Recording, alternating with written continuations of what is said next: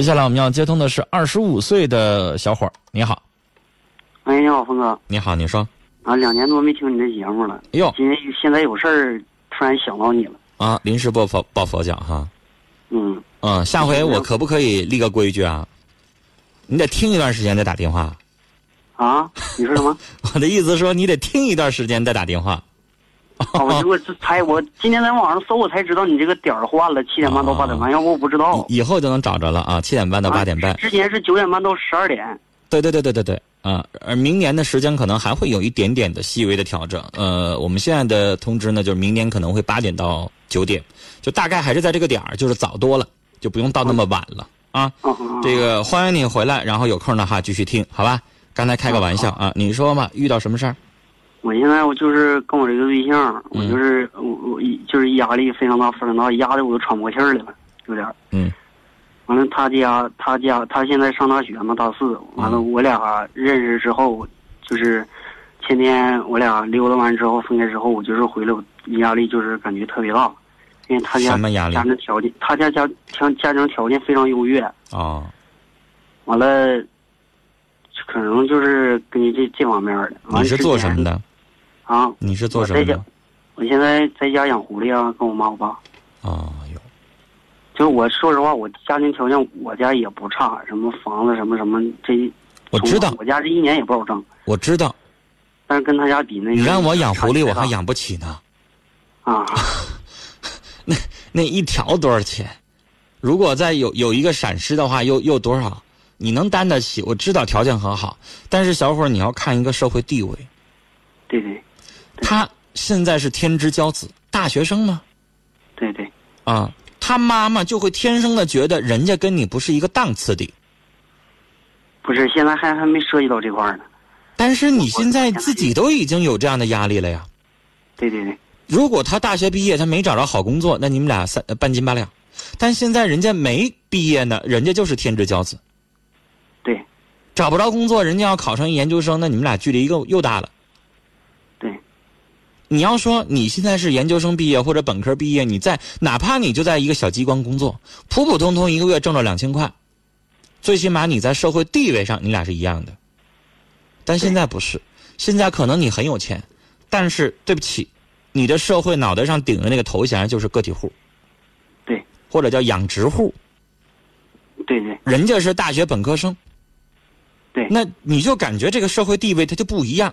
然后呢，接下来你就 f- 再再研究研究人家的家庭背景，跟你的家庭背景，你就觉得可能咱家条件已经很好了，啊，你能养得起狐狸，你起码手里边得有几十万块钱吧，你得往里头投啊。然后呢，人家可能比你这还多，那人家这小姑娘没觉得，那你现在的这个自卑啊，还是怎么地的这种感觉，我非常理解。人家妈妈现在可能没跟你去谈话，哪天人妈知道了，正式找你谈，你咋跟人说呀？他他他跟他妈说了，你他妈能同意他家孩子大学本科毕业之后跟你一起上你们家养狐狸去吗？他家是现在不是他跟我说他家有点儿就是倒插门儿，什么意思就是我是哈尔滨的，完了他家是在双城嘛，啊？就是如果结婚之后我必须得去双城。然后今天上午给他打电话，完了就是那我你把去我双城干啥去？啊？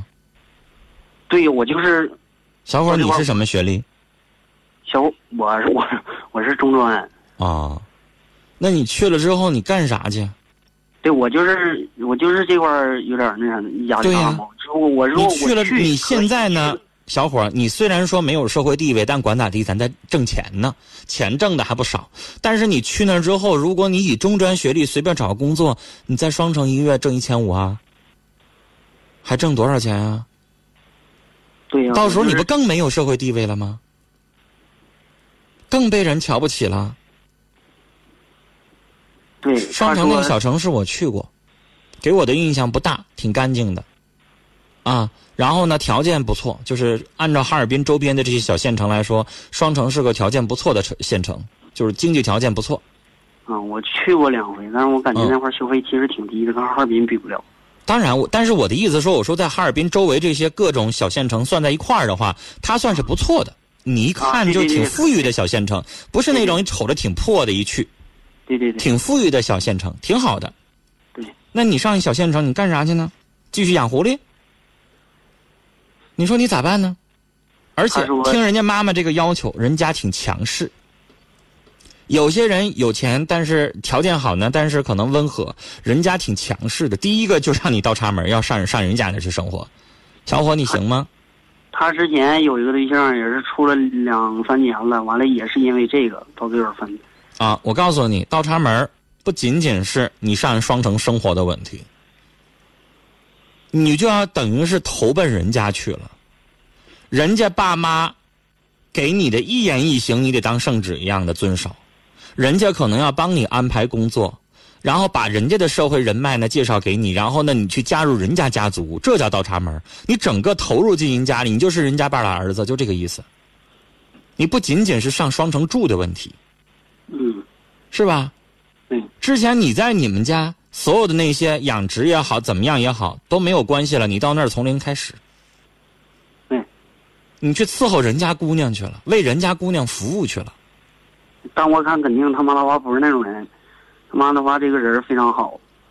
那人对好，啊但实际上你在心理上的认同是这样的，对我就是就感觉因为啥呢？你不是一个我妈独立的个体了，你似乎依附到人家家族去了，是这个意思。对你先要过自己男人的这个面子这一关，然后你再谈人家怎么办啊？你要涉及到你以后怎么工作呀、什么的，然后你再来。可能人家现在目前看中你的只有我姑娘喜欢你，二一个可能觉得你这小伙人不错，别的人家可能什么都不看了，对对对对对对对，是不是、啊？对，你在人家面前，可能人家去了，你去了之后，人肯定得负责帮你安排点工作啥的，嗯，是吧？那你愿意去吗？我去倒是对我来说，我想的也不是，我就我因为啥，我自己我明白我自己有多大能力，因为我我就是想我自我就把自己看得非常扁，我说我说我就跟他唠嗑，我正常跟他唠嗑，我也这么说，我说如果我去了，这也没什么问题，一年两年三年五年那年头多了，我要是真一毛钱挣不着的话，你家亲戚包括你的朋友，你妈你爸到时候得咋看我呀？小伙儿，这不用想，咱没干过别的大本事的事儿，是吧？你也没学过什么别的特别呃有有前途的什么技能。你去了之后就是接手，人家给你安排一个工作，在小县城一个月，我估计能挣两千块钱就可以了，就这样。大不了呢，嗯就是自己在那儿开个店儿啥的，也就我这我这样了。我我反正我以后无论干啥，我是不打工了，那我也在打工呢，那那不一样啊。那有啥不一样的？我在给电台打工不一回事吗？你的意思说一定要自己当老板啊？嗯，谁都是在打工啊。哎呀，我就是打工，只不过有些就是挣的钱，可能是满足不了自己呗。但是小县城，除非你自己做买卖，如果你不做买卖的话，你像在当地，你你在别人的工作，你说你能挣多少钱啊？嗯，你就你哈尔滨，你能挣多少钱啊？对不对？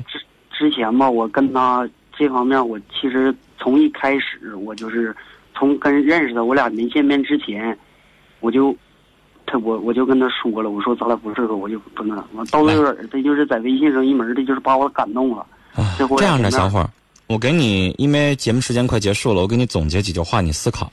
撂下电话之后，第一件事儿，你觉得去双城不是问题，但在双城怎么生活是问题。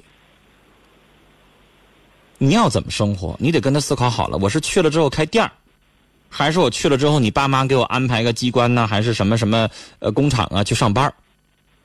如果上班儿你说了你不能去，啊，开个店儿还行，那你就得思考一下什么样的，这是第一个，第二个，去一个小县城，那是一个你等于投奔这个女生去了。你觉得你们俩的爱足不足以支撑你做这么大的让步，或者做这么大的选择？虽然说双双城离哈尔滨没多远，开车四十分钟到了，但那也叫你放弃城市的生活，上小县城去了。你你先生，你就我就是哈尔滨土生土长的，你让我跟一女孩结婚，你让我上双城去了，我好像觉得我这脑子里边就不可能有这样的思维，明白吗？嗯，这完了，他今天那上午只有一种可能，就那女孩上哈尔滨来行，你让我跟她上双城去，怎么可能呢？就我就不压根儿就不可能会有这种考虑，这是第二个，第三个，就是我刚才第二个问题，你听懂了吗？你你们俩的爱到底有多深，值不值得你，支不支撑得了你这么大的这种牺牲也好，怎么样也好去？明白我的意思吗？明白。嗯三，既然他爸妈能够提这样的要求，你刚才又说了他爸妈人挺好，但是我想告诉你，人好是一回事儿，强势是另外一回事儿。我认为他爸妈很强势，不强势不会提这样的要求。我爸妈就不会提人家，就就就不会提这样的要求。我们家有姑娘的话，她不会提让男方倒插门上我们家来这样生活的要求。对他妈他爸离不开他，我觉得这个要求有点多，所以就这样的家庭，你再思考一下，你能适合了吗？这三条，如果你回答都没问题，OK，你去。但你觉得有一条儿你说服不了自己，那我告诉你就别去了，不适合你，咱去不了。这个感情可能不错，但是不适合结婚，不适合咱们这个情况，明白我的意思了吗？好了，时间的关系，跟你聊到这儿了。